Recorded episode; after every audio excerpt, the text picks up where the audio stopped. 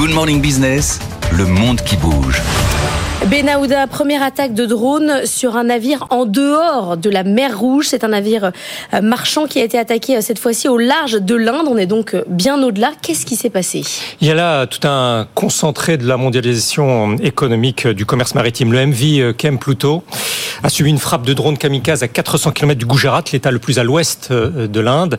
Il n'est pas signalé de blessés parmi l'équipage, en quasi-totalité de nationalité indienne. Ce navire chimiquier transportait du pétrole brut entre l'Arabie saoudite et l'Inde.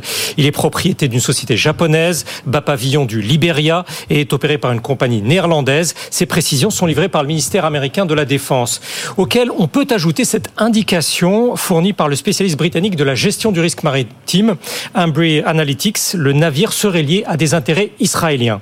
Le Pentagone assure que c'est un engin tiré depuis l'Iran qui a touché le MV Pluto. Euh, Téhéran réplique que l'affirmation de Washington est totalement sans fondement pour le porte-parole du ministère euh, iranien des Affaires étrangères. Le gouvernement américain vise en fait par là à dissimuler son plein soutien aux crimes, je cite, d'Israël à Gaza. Des spécialistes, y compris en Inde, ont quoi qu'il en soit du mal à croire que les rebelles yéménites euh, outils alliés de l'Iran, qui perturbent le trafic actuellement en mer Rouge, disposent des moyens de frapper aussi loin de leur base au Yémen. Pour le moment, le gouvernement indien se garde quant à lui de relier cette affaire à l'Iran. La marine indienne a escorté le navire endommagé vers Bombay euh, afin de pouvoir mener une enquête technique. Un analyste d'un centre de Delhi proche de la diplomatie indienne, explique que l'Inde est normalement réticente à faire partie d'une opération militaire multilatérale euh, comme celle que les Américains ont mise en place en mer euh, autour du Yémen, mais il estime que son pays doit maintenant faire quelque chose car cela affecte ses propres intérêts. La marine a déployé trois bâtiments de guerre en mer d'Arabie et des avions de reconnaissance afin, je cite, de maintenir une présence dissuasive. Un journal économique de la capitale indienne juge la situation préoccupante. En quoi le lien resserré entre l'Inde et Israël influe-t-il sur les alors pour l'un des principaux titres de la presse de la capitale qui n'attend pas les résultats de l'enquête, l'Iran a lancé un grand avertissement visant à ce que le gouvernement de Narendra Modi cesse de soutenir Israël. Début novembre, le président iranien a eu au téléphone le Premier ministre euh, indien.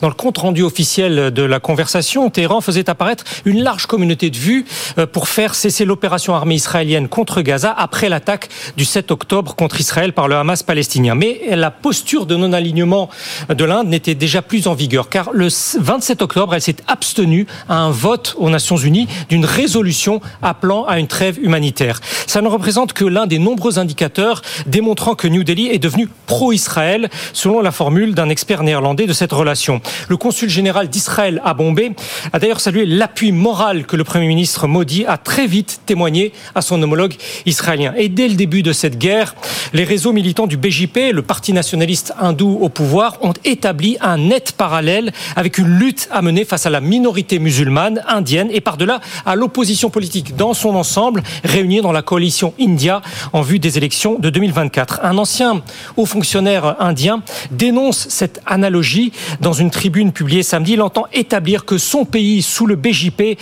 adopte globalement le modèle israélien.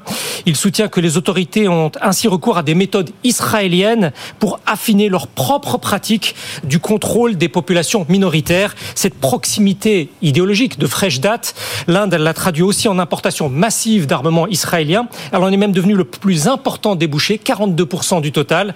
Pendant ce temps, le contraste du lien euh, avec l'Iran apparaît saisissant.